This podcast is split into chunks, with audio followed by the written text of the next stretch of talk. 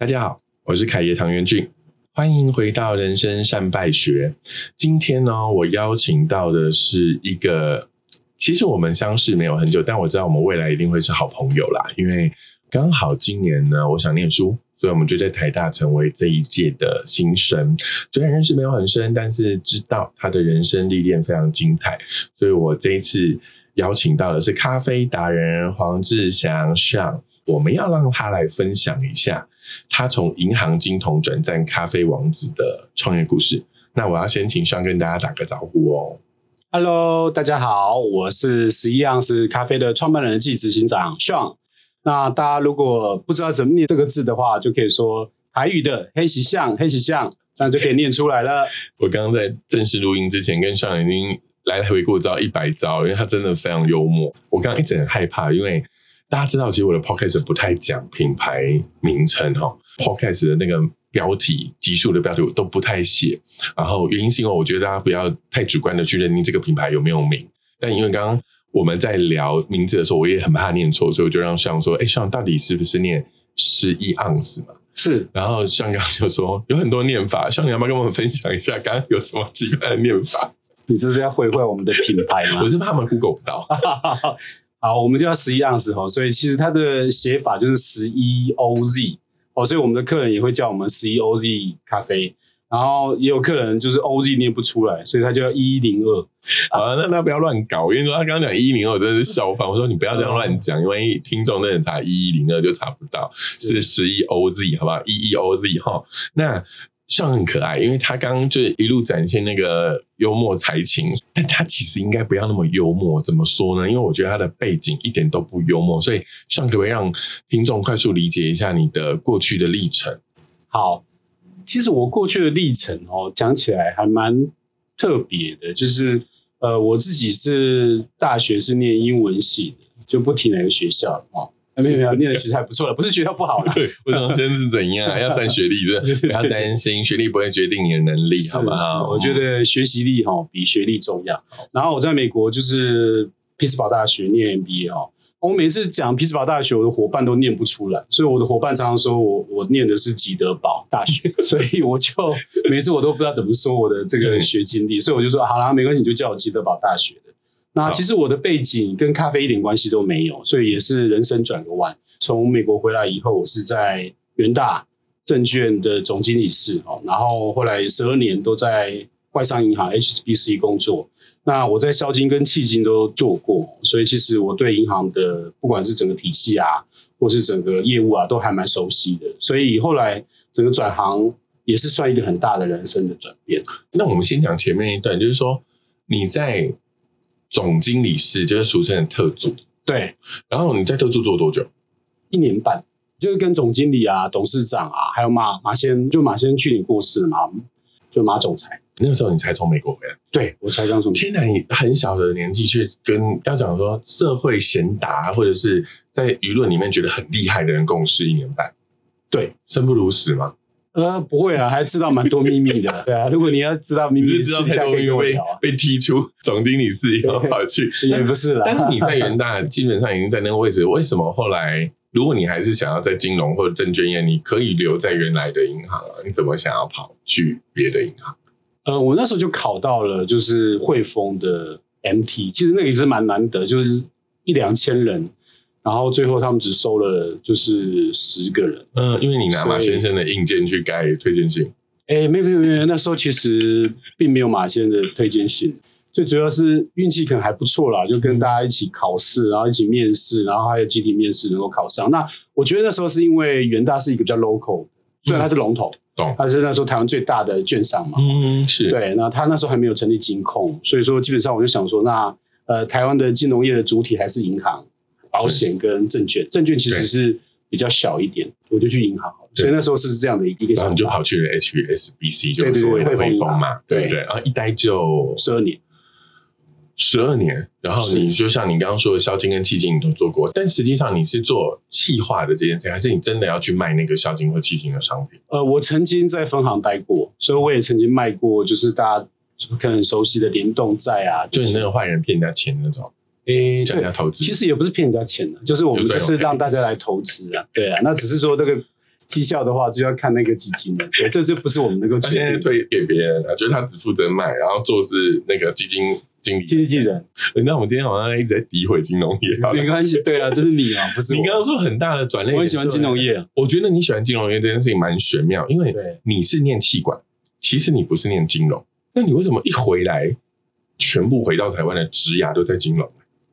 我必须说一句实话哈，因为当初在美国念书花了不少钱，那回到台湾以后，发现金融业的薪水是比较好的，所以我必须要老实说这一句那时。候的金融业相对，如果从美国念气管硕士 MBA 回来的话，金融还是一个起薪比较高的地方。，对对，你就其实只是因为这个原因，对对，然后做久真的喜欢，还是就也觉得我我很喜欢金融业的那整个那那。那你做了一件事情十二年，然后也有一个不错的位置，那你喜欢金融，你干嘛要换？哦，我想那时候有一个很大的转折点，就是说，因为我在金融业有一段时间了嘛，对所以我也可以看得到我的老板他们在什么样的位置，你也可以看到你自己的发展，对，会落在什么地哦方。就是我其实往上看就知道我未来会长成那样。对对对对，那你就会去想象说，你想要变成跟你老板一样的样子，或者说，呃，你想要过他们这样的生活。后来我觉得应该不是，我就自己出来创业。就突然有一个转念说，哦，我不想成为你那样子。你跳船就是跳这个金融业这张船的时候，你有很多的选择吧？你为什么会选择一个咖啡？我我想这是有一个比较长的故事，就是说当初我们要创业的时候啊，我就自己在看了不同的产业，包含就是手摇饮，包含早餐店跟咖啡业。那时候手摇饮，我就觉得它未来应该是在国外，不在国内，因为国内市场比较浅已经碟一点饱了，对，对已经饱和。然后早餐店，因为我用过他们物料，我都觉得连锁早餐店，好，不好意思，我我们诋毁完金融业，现在来诋毁一下。对我下次就约这些连锁早餐店的董事长来上我的节目，看 他怎么说。不要说是我说的，没有那我都不太敢相信说，就是那个价格可能都是跟我们差五六倍，同样的物料。嗯对，那我觉得那个可能不是我要做的方向。那咖啡产业在，就是我那时候二零一二在评估的时候，每一年都有十到十五趴的复合成长。成长对。对对，所以我其实是一个很重数字的人。哎，对，其实你就用上了，要不然一般咖啡店都是那种网红型的思维，比如说我开一个漂漂亮亮的，然后就有客人会自己走进来，好像尤其咖啡店好像是所有人的那种梦想创业，对，反而你还要先做那个数字分析。对，我们是分析了这三个产业。那我觉得咖啡业是最不浪漫的一个产业。为什么？想想看嘛，你可以买一杯，我觉得早餐最不浪漫，啊，真的好早起来。但是咖啡也蛮早的，可能有时候因为早上如果你七点开，其实哦你要六点就要到，对，做早餐。那你做咖啡，它其实很不浪漫，因为你想想看，你可以买一杯咖啡做一整天，你不会去早餐店只买一杯咖啡嘛？哦那你去餐厅更不一样，餐厅你会点一个餐，一个不管沙拉 whatever 之类。那所以说，其实我觉得它是一个就是 turnover 很低，那很不浪漫的产业。所以其实我是很重视数字的，因为我自己就是从比较金融业背景出来。所以我都是在看，第一个就是看数字，然后第二个当然是我们会去看说客人的需求是什么，在落在哪一边。我觉得这是一个很重要的。你那时候做三个产业的数字分析以后，如果你是用数字的指标来看，你选择咖啡业的最重要的三个指标是什么？第一个成长率嘛，对，我觉得第一个是成长率，第二个的话，因为那时候我们还看到一个缺口，就是那时候星巴克。是比较贵一点，对，那时候卡玛、卢伊莎都还没有那么大，嗯所以我们有看到一个缺口，因为那时候一咖啡已经整个就比较没有那么强、嗯哦。那我们想要补足那个缺口，这是第二个我们看到的那个竞争优势的部分。那第三个的话，我们会觉得咖啡其实除了是复合成长之外，我们可以看出来台湾人在喝咖啡，因为那个时候台湾人平均一年可能只有喝喝个超五十到六十杯了。那个时候在二零一二那个年代，可那个时候在美国其实已经到。两百杯，韩国甚至都已经到韩国人其实喝咖啡很凶，三百到四百韩国压力。有多大。对，韩国压力就最大，接下来是美国，接下来才是我们。哦，所以说，嗯我觉得我看到这个数字就知道，你从 fifty 从五十跑到两百是四倍的成长，所以我觉得这是一个机会。就这个市场潜力其实还在。是，但因为你刚刚提了一件事情，就是那个时候一咖啡已经不行，所以你对那件事情的理解是觉得它是外带店的消灭吗？还是平价咖啡的消灭？因为它刚好是这两个东西的共同嘛。为什么我会问这个问题？是因为你其实，在一开始选择这个咖啡的时候，你就有开店。嗯，对不对？所以实际上开店是一个比较大的投资。所以如果你是对外带店这件事情产生 no no，你会去开店。可是如果你对低价咖啡产生 no no，你就会觉得说，那我就要开中价，然后比星巴克低的咖啡。那那个时候你就决定开店这个策略，到底它的背后考量有什么？怎么觉得好像太大 E EIMBA 的面试题目有点太严肃？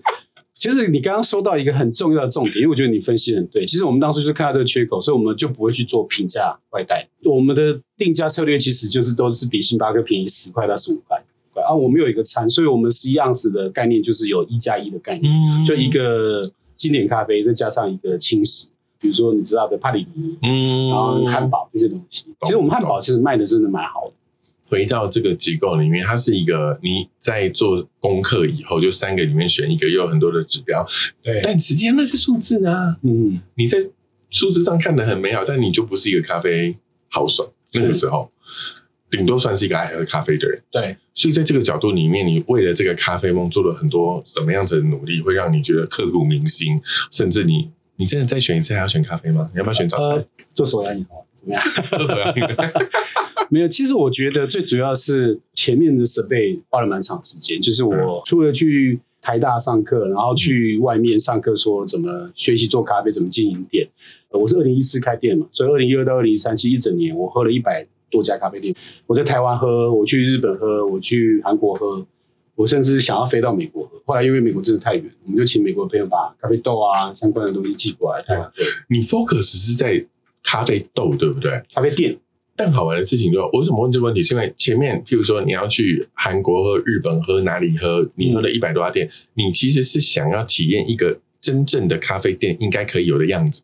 对，而且我们做的是设备，我们不是只有去喝，所以我有一张表格，有一个 checklist，就是每到一家店，你要知道它的配置人是多少，什么时段，然后什么样的氛围，然后它怎么样摆设，然后它的特色饮品是什么，那我喜欢的点是什么。所以我那时候其实有一百多张的 checklist 去看每一家店。是，这就是你如果是金融业转咖啡业，你会面对的，就是你有很多 paper，但它明明就有一个违背的，为什么？因为你江路远美国太远，你看不了，你就只能用咖啡豆评比，是不是这样说？因为我以前在美国待过了，所以基本上我对美国的咖啡店你我我就只能喝有一定的。匹兹堡的，好不好？呃，那边有星巴克，好不好？前提条件是你真的喜欢咖啡吗？我一开始其实没有喝那么多，其实我以前金融业的朋友知道我没有喝那么多。因为你应该是说，我是三个产业里面选一个嘛，反正数字是会说话，所以我选了咖啡。在那个 moment，你根本没有那么爱咖啡，，对，没错。所以那一百多杯你不不会喝到心悸吗？我比较没有这样的问题。像我就是，像我一天现在可以喝到十五杯咖啡，所以我都跟我的朋友说，我的血液里面不是血，我的里面都是流着咖啡。好可爱。那你一百多杯喝完以后，你没有第一个反应是哦天哪，我不要再喝咖啡，会 gas 呃，没有，没有哎、其实我就爱上咖啡了。我觉得这个东西就是越做越喜欢，哦所以我觉得这很有趣。越细你就会越体会这一行业的那一种呃吸引人之处。对，那里面有什么特别的经验会让你觉得说，你可能曾经有愣了一下说啊，我真的要投到这个产业吗？然后很害怕或者是很难忘的挫败吗？其实我当初的准备是真的蛮详细，就是我们做完的 survey 以后，我们就找了王品出来的品牌总监帮我们做所有的品牌设计。那好了以后，我们又找黑 hunter，所以我们就找了很多很有经验的店长 barista，就是咖啡师，嗯然后还有厨房的，我们找了一个蓝带在国外台湾人，然后他刚回到台湾，然后就帮我们做 menu 的设计。所以其实我们的准备是非常非常的充分，就是说我们其实不管是从客户的这一端，然后到中间的研发，然后到我们的伙伴，那我们的装潢也是最后找了王品的，就是设计师一起做。所以那家店真的花了很多钱。如果你去你去公司查询就知道，我们的 资本是六百万。是你一开始就 一开人始就家以为我开了十家店，没有，我只有开一家店。你是不是一开始就把金融业的金全部搬过来烧在这里，这样 第一桶金又烧光了？对对对，第一桶金就少了。那个时候就是夫妻创业嘛。对，所以老婆跟着你跳。对，就一起跳，然后最主要他那时候都帮我看财务了。那店其实我们有店长在看，那我是负责就是整家店的就是整个定位、品牌定位，然后还有方向，还有看数字。他有埋怨过你吗？跳船是你叫他跳，还是他也愿意跳？那他喜欢甜点，所以我想就是那时候店里面的甜点开发都是他在做，还有厨房的管理，因为厨房我就比较不熟。所以这样子的夫妻跳船，然后一起创业，从来没有吵过架。有啊，常常吵架，常常把就是公司的情绪带到家里面，所以我今天只要惹到他，我就知道今天回家就不好受，所以不要随便跟跟另外一半创业，到现在有调试到比较好的位置吗？也没有，还是没有，这就是人生 那。他最常骂你的事情是什么？我觉得最主要是有时候我的想法会跟他比较不一样，因为我是比较呃 big picture 这种人，就是我比较多，就老板，型、远景型。对对对，我比较多就老板型，就是说我要做这做那，对，他会觉得我很烦。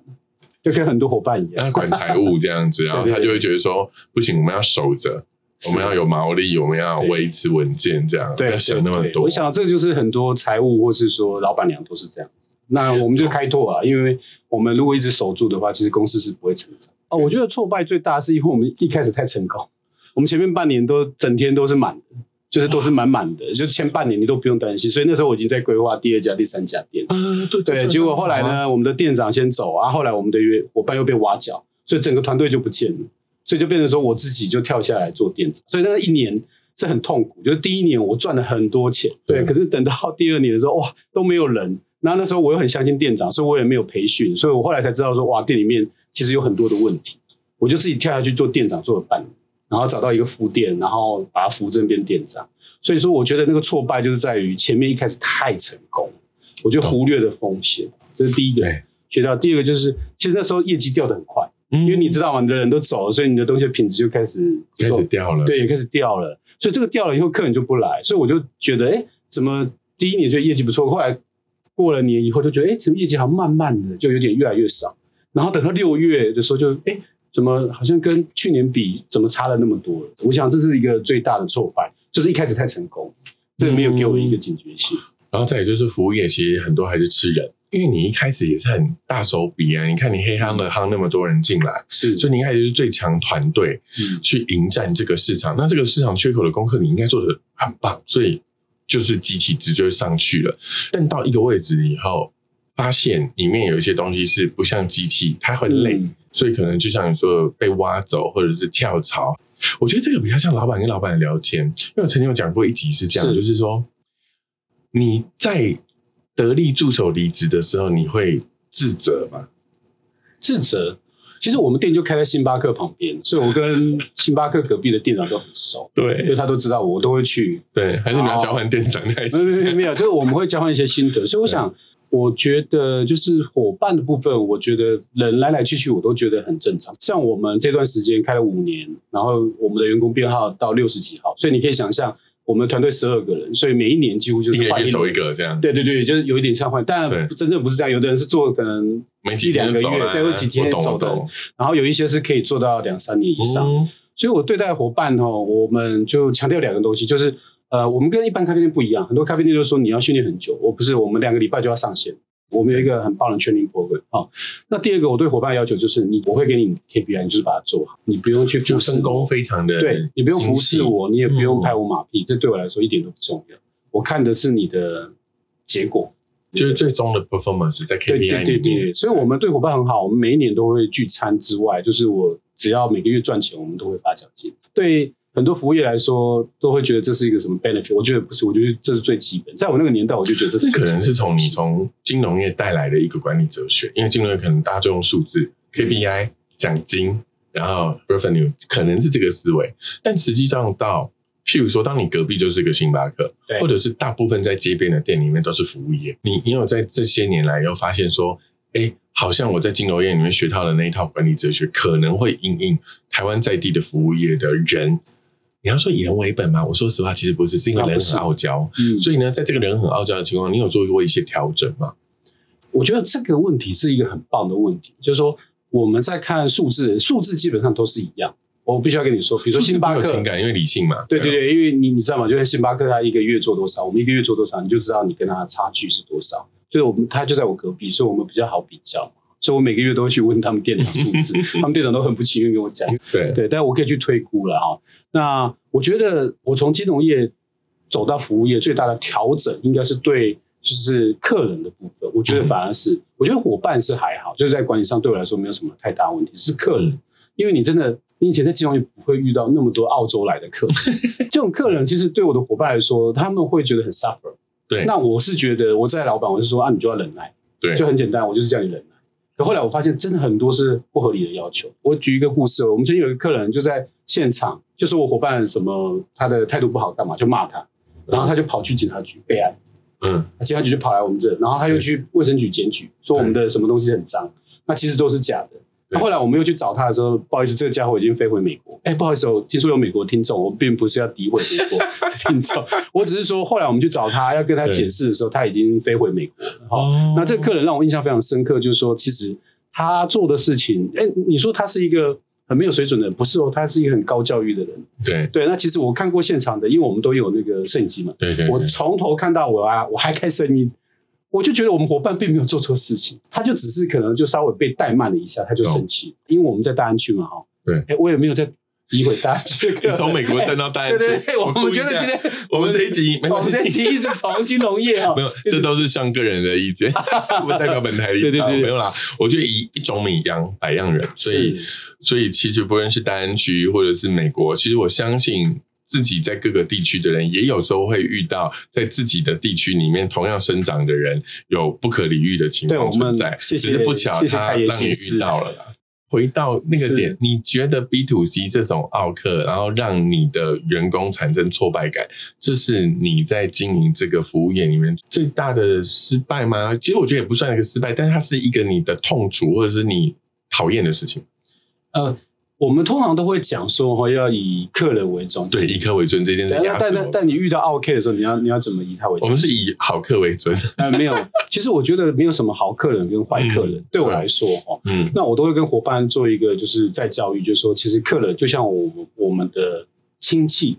你可以想象，这个进来是你阿姨，嗯，那他对咖啡不熟。哦，视客如亲。对对对，你要把客人当做是你的亲戚、你的亲朋好友，或是你的好一个好朋友，他可能对咖啡不熟，他要问你多一点。对，那你不能不能表现出你不耐烦。我进来每一次碰到客人的时候，我都会觉得，哎，这可能是我某一个亲戚，或是我某个阿姨，或是甚至是我某一个侄子，他可能。就有时候进来的时候，那种态度是这样子，但我觉得这样子会比较容易你去面对客人，所以这是我对我伙伴的，就是期待跟教，就是心态啊，或者是期待他们的转念，就是这世界没有奥克的这件事情，可能我跟你的看法不一样，但可能有一些东西是一致的哦。比如说，我的确觉得，对，当我们遇到一个客人，他可能问了超量的问题，就跟平均的客人来说，他问了很多很基础的问题，或者是。很多很 detail 的问题，我当然很希望我的孩子们的，就是我的同仁们的思考是说，哦，因为客人不懂，所以教育他很正常。客人如果懂，可能就没有我们服务的机会。因为你们是给一杯好咖啡，可是对我们来说，可能我们做 marketing，我们是给 know how，所以客人一定是不懂这个东西才会来问嘛。所以这个是一个很好玩的前提条件。但后面的逻辑是，当我们也觉得 do our best，就是我们已经尽力了。如果客人还是有一些很 over 很夸张啊，那我通常都会跟同仁说，那我们就是谢谢再联络，因为我就会觉得，哎，这个客人可能是不适合我的，我们不要在错的客人上面浪费太多时间，是因为我们要把时间留给对的客人，让他有更好的服务品质。所以我觉得这可能是我们在不同的业种里面的一个分享。那。有没有在这个过程里面一路又到现在，在整个这个发展过程里面，你觉得对我有失败，但我有成功，哪一些让你引以为傲的事情是你可以跟我们分享？我想最主要还是在于说，就是后来我重整团队以后，然后我们让客人感觉就是我们是有一个温度的咖啡店。啊，我想我想这很重要，因为前面可能就是我们冲的比较快，看的都是数字，看的都是绩效。那后半段的话，就是我自己把。脚步重新调整的时候，我我自己下去做店长，对我对客人更了解，我对伙伴呃的想法更了解。嗯，那我们可以做出就是很多创新的饮品，每一季我都叫他们每一季都创新的饮品跟呃就是我们的轻食。那他只要卖得好，我就发奖金给他们。嗯，那甚至卖得更好，那我们就把菜单上某一个品项换掉。嗯，所以他们就会觉得，哎，这个东西是我研发的，是我创新的。哎，现在放在 menu 上，这是我做的。他每次来都会跟他的亲朋好友说：“哎，这是这是我研发成就，对对，成就感。我想这是来自于就是我觉得后面调整。”我们给客人感觉，还有对伙伴部分的照顾。嗯，我觉得，我觉得像跟我们分享一个好玩的点，其实他在前面那个半年就非常成功，但在半年以后，可能就会有一些人事上面的异动。这个异动，你跳下来当店长以后，其实在之前你的管理模式哦，在金融的管理哲学里面，其实你一直都很数字，所以你在数字里面这样沟通的时候，哎，没问题，我都我都是该怎么样怎么样，KPI 也做好，然后得到达成以后，我就给你奖金。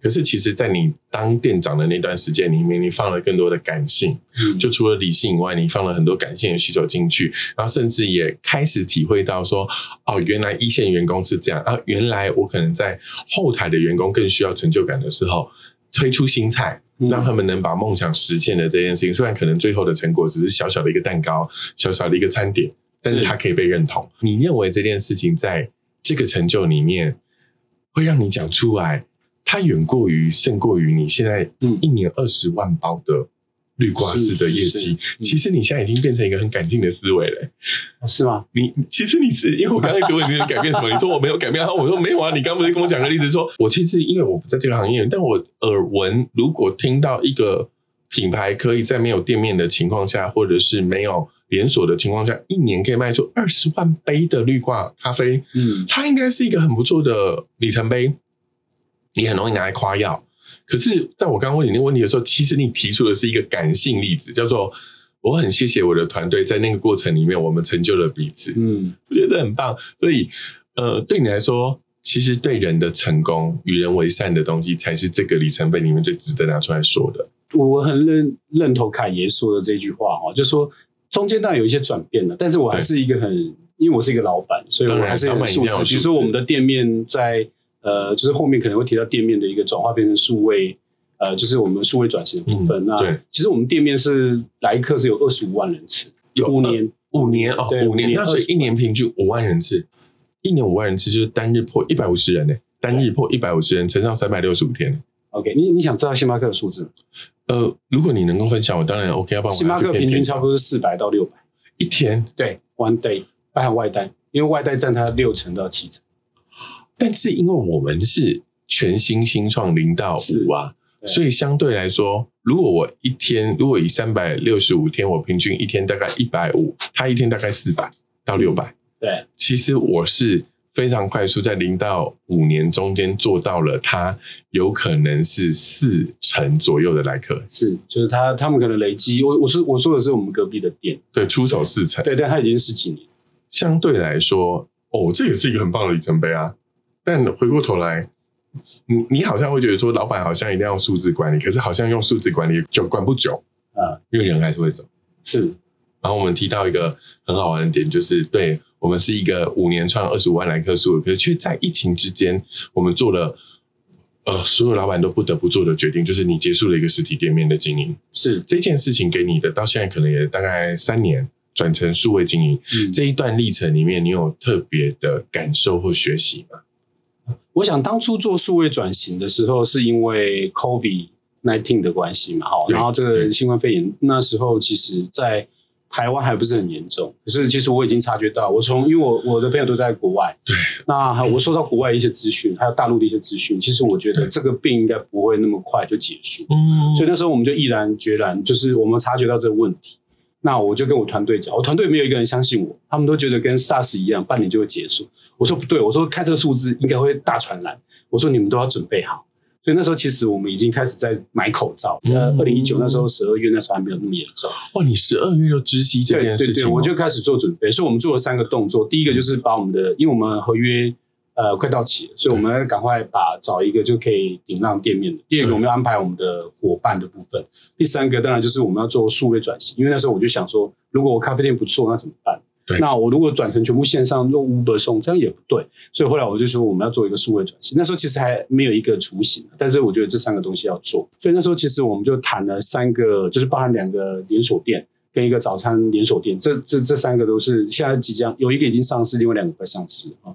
那所以基本上我们就谈完以后，后来就是这个早餐连锁店，其实我跟他们的二代也蛮熟的。对那他就觉得他们想要做一个比较好的，就是三代的，他们称为他们这第三代的早餐的店型。所以那时候我们就谈好一个蛮好的价格，我们就卖给他。所以我们卖完以后，你可以想象哦，我们是二零呃二零一九 COVID 嘛，二零二零我们二月就卖掉。那二零二零年的五月，就诺富特就那时候就开始传染，然后隔年就呃就是封城，对对三级警戒封城，所以其实我们做的蛮早，这个是一个蛮呃对我来说是一个很大的转变。那时候可是我觉得那个决定一定要做，因为如果不做的话，其实这这三年来应该会亏损，我想我有算过，应该会超过五百万以上，就会把原本对。资本都亏掉。那时候的止血逻辑其实不只是止血嘛，因为你你你说你做了三个决定，其实第一个决定是把合约结束，对。找顶让、嗯。这件事情可能看起来是很单纯的止血。对，第二个就是在做所谓的这个数位转型的部分，你把一部分的人才留留下来，是。然后把一部分的留人才愿意转出去，对，也是为了让他们不会在这个疫情之下失业。没错，呃，这件事情蛮特别的，因为因为可能如果以你那个时候的心态，你可能是前后夹攻，因为你有美国甚至是大陆的资讯，你太早认知这件事情传染会很严重，嗯所以你那个时候搞不好你讲这件事情，就像你刚刚说，你员工根本不相信，嗯他搞不好会觉得老板故意找理由想要弄我们或之前我们。然后乃至于到后面这个事情真实发生，你又要开始去，就是移动他们去一个新的东家的时候，对，这个过程的那个心路历程，想必煎熬。要不然，其实你最简单的逻辑，我说实话，大部分的公司就是之前命令到劳工局结束比赛，嗯你何必在千头万绪最麻烦的时候去搞定最难搞的人？嗯，因为我觉得我们在做这个决定不是为了自己啊，我们还是会想到我们的伙伴，那甚至想到实际上这个品牌怎么延续。所以当初这个心理历程的想法就是很单纯，就是我们要把大家都安排好。我们都要好好的。对对对，好好的。那我觉得伙伴可能会觉得这没什么。呃，我的意思说，他会觉得疫情没什么。那他们的想法可能会有一些是跟你一样，就是说他觉得是不是老板有什么样的，只是不想做啊？对啊，老板理由就是找一堆啊，明明就没事儿。对，那所以说其实中间也是有沟通，所以其实也是有一些人是直接流失掉，他就觉得啊，那我就去找别的工作就好了。那我们当然有安排一部分的人，就是说在希望在我们公司，其实后来这些人也走了，因为其实工作的性质不一样啊，大家对啊，想的其实也不一样。是实体可以直接就对转对，所以说我想这个是一个也是我们学习过程，所以呃说真的，这数位转型这两三年，我前面也是 suffer，就是中间也是学了很多东西，终究不是在实体硬撑的烧，就回到数位转型里面的烧。是对两种不同的烧法，结果就烧完以后，纵使我们真的有心当年把它留下来，其实转型真的不容易。嗯，所以，尤其是人的转型，在职能的里面的转型更不容易的情况下，其实也没有留下来。那你后来在这一段里面的数位人才，你就是全部重新找，对，全部重新找。。那有什么特别的模式吗？因为好像一般人对数位转型最粗浅的看法就是网络上卖卖东西，嗯但对咖啡相关的纯电商，比如说以咖啡豆或绿挂咖啡的这个思维，好像蛮少这样子纯做的哈、嗯，你用什么样的策略或思考去让它能够有所谓的数位的竞争力？我必须说，一开始数位转型的时候真的蛮惨。对 那时候一天都做不到一张单，这是一个很恐怖的一件事情。就是说，你会今天进到办公室，发现就是根本就没有单，无事可做对无事可做，像打包都没有东西可以打包。，对，就是就一天一张单都没有。然后一开始我们的想法也是说，啊，我们把东西放在网络上就能卖啊，所以就能卖，就所有东西都放上去，就想说，哎，我可不可以放什么东西？放可能放杯子啊，然后放什么呃相关的产品。所以那时候我们其实没有聚焦啦。我就想说，那既然要做电商，我们就要跟电商圈的人混在一起。所以那时候我就呃，透过我一个网络的朋友，FB 的朋友，然后我就开始参加电商聚会，就认识很多人。我想这是一个我第一步开启，就是我对电商的想法。其实那时候对电商真的是懵懵懂懂，我也不知道电商在做什么。我就想说，在网络上卖东西，哦就广告下下去，狼的来啊，然后就会买啦，就这么简单对。就后来不是，我们找了好几个广告公司一起去投放，然后后来其实撒了真的好几百万的钱。对然后这中间对我来说真的是一个很大的学习，就是你刚刚提到社会转型，其实我觉得第一个是观念，你的观念一定要先转型。如果你用实体店面的做法，它底层思维是不一样，就是你用实体店面做法在网络上或是在数位对这一块做的话，必死。对，我必须要这样说。可以具体一点跟听众分享说，如果他们刚好现在就在做实体转虚拟，有没有哪些观念，请你们一定要记得。我我我先分享一个故事，就是说，我看我很多的同业，就他们有实体店面的，他们的数位就是网络上都很多啦，就是差不多九成九都做的不是很好，只有只有一趴的人做的比较好。我这个我可以理解，因为你有一个底在那，对，那你就可以想说，那网络只是一个附加，加杯，哎，就就是有点像附加的。那其实我们是不一样，我们是你们是百分之百纯的，百分之百纯的咖啡电电商对，所以其实那时候的观念，我我后来就开始做转变，说，哎，我们不能这样做，我们一定第一个要做轻资产，就是说我们不用那么多员工，嗯，我们就只要请包货的就好，我们不用什么哦，行销要请一个，对对对然后那些。对对。可是我们的 core，我们的主力是什么？对。我们的主力就是我们的烘豆，所以我们有配合的烘豆师，我们自己的配方哦。然后另外一个就是 core，就是我们的美学设计，就是我们说的包装什么。我想凯爷有看过我的包装的东西，那个都是请就是一个我们合作的设计师，那他是帮那个郭幸存对。设计他的那个奥运战衣的。懂，所以我觉得这个他现在也在上课，嗯。我也是受他刺激，然后也是去考就是泰大 EIMBA，他是他念另外一个是服装设计哦，哦。那这是题外话，所以我们把这两个握在手上，其他的我都 outsourcing，我都外包，我的伙伴就只有负责包拣货跟包货，嗯。对，然后业务呢，其实我们的做法就很单纯，就业务都是除了从网络上来，那我们有实体店面的旧客人，所以我们有一些私领域的客人在经营对，然后还有我自己去谈的合作案，所以我觉得我自己比较不像 CEO，我比较像 CSO，就是那个嗯，Chief Sales Officer，我觉得很像在跑业务，一样？原来所有的老板都最强业务员，哇，怎么活啊？是是真的要活下去。呃我觉得凯爷提了一个重点，就是那时候我们要活下去，因为其实我们前面真的烧了三四百万，你就把前面赚的钱都烧完，你就是数位对转型，数位转型就烧三四百，所以你疫情要撑实体的话也是烧掉，对，实体可能会烧更多，烧在不同的地对，烧在不同地方。但我想这个烧就是呃就是所有很多做电商的，就是你烧这个要烧的值钱，你烧了三百万、四百万，你要学到东西。对。所以那时候我就知道说我不能这样导流，我这样一定会失败，对。因为我们的 target 的客群都是以前旧的客人。对。所以我们做的第一个就是呃聚焦，就是我们什么杯子啊、什么什么其他茶什么的我们都不卖，嗯。所以我们就只卖挂，因为我觉得这是我的强项，哇。嗯，然后跟咖啡豆，那时候很惨，那时候只有两三个品相，所以加起来网络只有六个品相，就觉得一上来可能不到一秒就看完所有的产品。对那呃不是说多跟少的问题，而是因为那时候我们不知道网络上到底客人喜欢什么，对所以那时候我们聚焦，我们就说我们第一个就是一定要做挂式咖啡。那喝挂式咖啡有一个特性，就喝完以后他喜欢买咖啡豆自己回来磨，因为这样会新鲜。会有这种对，他这个是也是我们的观察，所以我们就第二个就是说，我们还是卖咖啡豆。那时候咖啡豆选项也很少，只有两样，所以说我们也是慢慢的从我们的产品可能就是六样，然后扩展到现在十二样，哦就是还是一样很聚焦。像每一次，我跟你说，像有一个，如果你遇到本人，他非常可爱，最喜欢问的问题是：你喜欢酸的还是苦的？嗯 然后我就我就认在那边说，其实我人生又酸又苦，可以给我甜的咖啡豆吗？我现在懂，那其实那是因为在十样子里面，我们本来就是独家配方。所以可能那是你一开始最原始的两个选择，对然后它开始现在有延伸别的选择，对，酸的，然后比较中杯，就是你刚刚提到，也不是甜咖啡啊，就是不酸也不苦的，我们也有。就很多客人就说我要不酸但。但我有一个比较可爱的 insight，就你刚刚告诉我，就是原来喝绿挂的咖啡的人会在网上面喝自磨咖啡豆。会，他会。因为我一直以为像我，因为我真的不太会喝。我跟大家讲，我就是那种最 low 的花式咖啡，就是不好意思拿铁全糖，没有看一下。那所以你要我喝到绿挂的时候，就开始要感受那个咖啡豆的酸甜苦辣的时候，那对我来说已经是一种 test。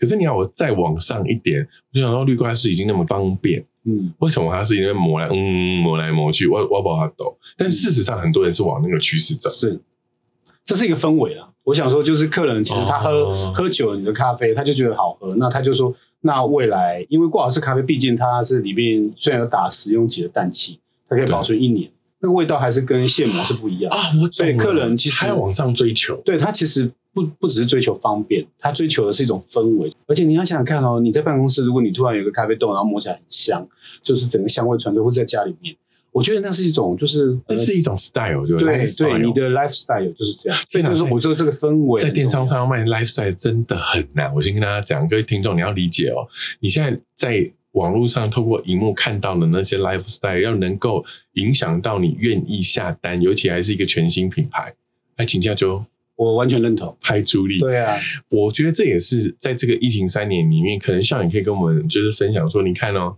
其实你做了一个很棒的决定，在疫情刚开始的时候，实体转数位虚拟，可是这个数位转型也让你赔了三四百，它其实是一个。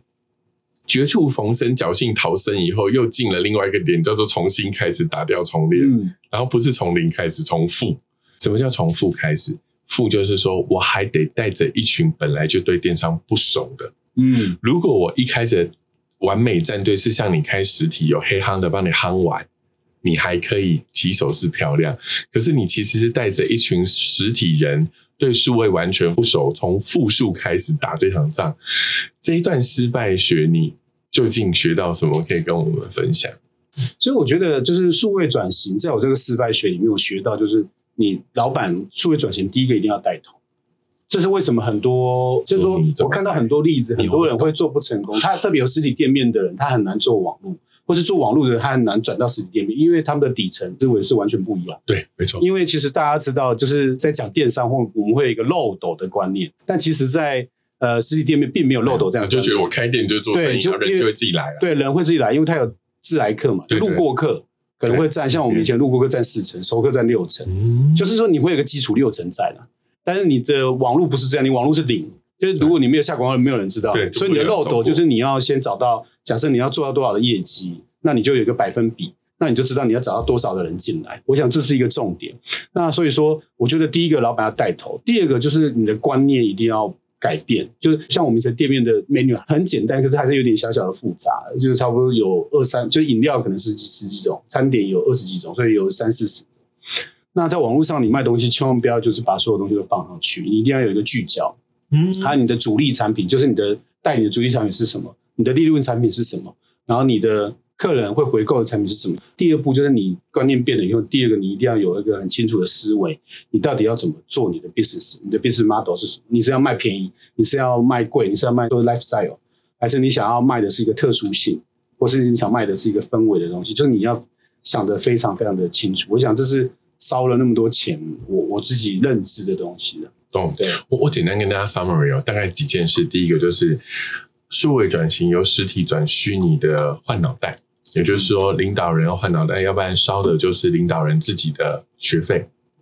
啊，第二个就是数位转型最有趣跟实体不同的结构，是因为数位转型是漏斗。所以跟实体有路边客可能高达四成这边不一样。如果你是网络开店，没有广告就没有路边客，就没有流量。好，然后再来一个就是说，可能要理解这个品牌想要卖的情怀是什么，对于品牌风格定位要清楚。然后最后一个就是，我觉得他很像上会讲出来的这种金融哲学的话，就是说你分清楚哦，主力商品、利润商品，甚至 t r 给商品、回购商品。这些商品在你的整个现在的商品结构里面，是不是各有擅长的地方？大概这四点，可能是希望可以跟我们在这一段过程里面的分享。是，然后他烧你四百万，所以今天所有的听众，如果你要数位转型，刚刚那三四点给你分享，希望大家不要烧了四百万还没学到，因为我觉得算是 lucky 的，因为有可能这四点有另外有个前提条件，就是我刚刚有在听，就是说。像你其实在这个过程里面，就像我说，天哪，四百万怎么换脑袋？有些人烧了四十年都没有办法换脑袋。我觉得有一个点可能没有那么明显，但可能影响很深刻，就是你对学习这件事情的开放态度，嗯，好像引领着你说。你要怎么从金融转咖啡？其实你学习了一百多家，你光开就是在那个开那件事情，你筹备的那两年就喝了一百多。你现在当你累积又在行内，你一定就是四五百家，你都不断的在学习。然后到时候你还要学习从实体转数位的学习。你刚刚讲的很好，说你有一个设计师给了你一个建议之后，他鼓励你去念书。你觉得念书或者是所谓的 open 的心态这件事情，对一个创业？或者是对一个企业的主理人来说，它的重要性或影响的层面会是什么？嗯，我觉得不管是不是在创业，或是你在公司工作哦，我觉得就是学习都不能间断。对，我觉得这是一个很重要。但其实我我可以跟你讲一个很残酷的事事实，就是说，因为我自己两本书出两本书，我跟你说，整个出版业在全年度人均购买书量。这几年台湾的书市真的就是人均购买数真的是急降到，对这个我相信。所以在当然与我们两个认识的场合本来就是一个学习的领域，我们是台大的同学。可是实际上你知道不念书的人其实很多，嗯，我也知道，我其实也知道我的听众大部分都很念书，嗯，可是我好想激励那些如果有缘你听到这一集 podcast 的人是真的要念书。那念书对我们的改变有什么？你你有办法具体让我们觉得说，哎，像你念了什么书，或者你觉得念书在你整个在这么大环境的变动下，你还能稳定本心？嗯，我刚刚还是要回到我刚刚说的，学习不能间断。其实这个有一个很很好，就是给听众就是两个逻辑。就第一个就是说，因为其实这个世界变化太快了，Chat GPT 好，或是 AI，其实这个世界变化太快，你一定要每天不断的学习。像我每天哈都会做一个习惯，我都会打破我自己的惯性。我每一天都会，就是我会去学一个新的东西，或者我平常可能走这个路，我就走不同路。嗯，所以这是我的一个习惯。第二个呢，你要想想看哦，你的竞争对手都在看书，对，你可以不看嘛？我懂，你知道吗？我的朋友都在看书，我朋友常常在 FB 分享，这是为什么？我刚刚说我要进到电商圈，因为我以前都在咖啡界，都是这些老板或是餐饮业的老板。那可是我见到电商，我对这完全不熟，所以我现在认识了很多电商界的大神，那包含凯爷，啊，包含可能很多其他神，我是大神经病，对对，啊也也算一种神哈。对，那基本上就是我认识很多电商的，所以我在这个行业里面，我又重新去学习，所以我才有办法做到今天的成就，绝对不是因为说我们花了四百万，可如果你的脑袋或者你的学习停止，你花了四千万都是会做一样的事情，所以你的学习会带来改变。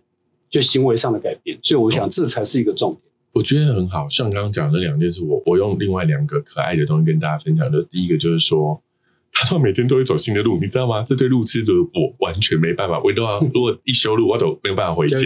而且大家知道吗？我就是。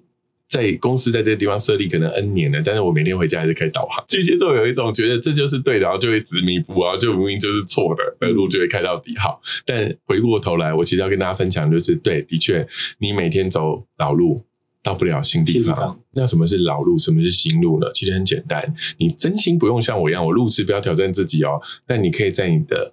呃，意识模式，也就是你的知识模式里面去看更多的书，去愿意接受更多的新的知识，就像刚刚上讲的 A A I Chat GPT，甚至呃 Apple Vision Pro 这些新的东西，不论软硬体，它可能都可以在你既定的坚固的脑袋、大脑的细胞里面打开一些东西。我觉得这是一个很好、很愿意跟大家分享的。那第二个就是，其实我也很害怕那一句话，叫做。当你看到比你厉害的人还要比你更努力，天哪，你好像就没有什么怠惰的理由。但像我跟你说，我对这句话的前提条件跟后设条件很好笑。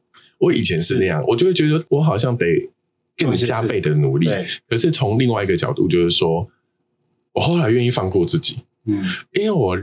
我也后来理解，人生本来就是独立的个体，所以我会告诉我自己说，是我大概这里已经是 do my best，我要 let it go，要不然我会无法吃无法睡。还有一个最可怕的，你知道，我发现很多圈子里面，当然我从来没有自认为我是电商圈或哪一圈的什么大神之类，但我的确在很多圈子里面看到资讯焦虑。大家花非常非常多的时间看书、学习、参加各式的论坛、讲座、会议，读了一本书做不到一件事，那它就是很标准的一个资讯教育，就是说你好像觉得你不去就会比不上别人。可是对我来说，我真心告诉大家，如果你真的有空，一本书选一件改变自己的事，好好做，会比你读。一百本书，出席一百个场合，全部都是同文层，然后读 nothing 来的，更有建设性。感觉上好像我在访谈你。嗯，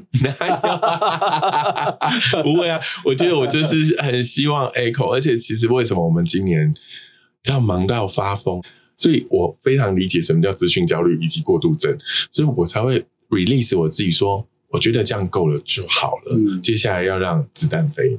那因为每一个受访者其实对我来说都是一本好书，所以我会觉得说，像跟我们分享的这些东西，我都超开心，因为我会觉得你就是一本好书，纵使你不用出书。是，然后我们要互相 echo，因为我们其实没有办法活对方的人生。就像你能够喝五百杯，我告诉你，我一杯就失眠咖啡啦。我相信听众也是一样，我们是借由这个方式去活出别人的人生。嗯，对。那疫情后。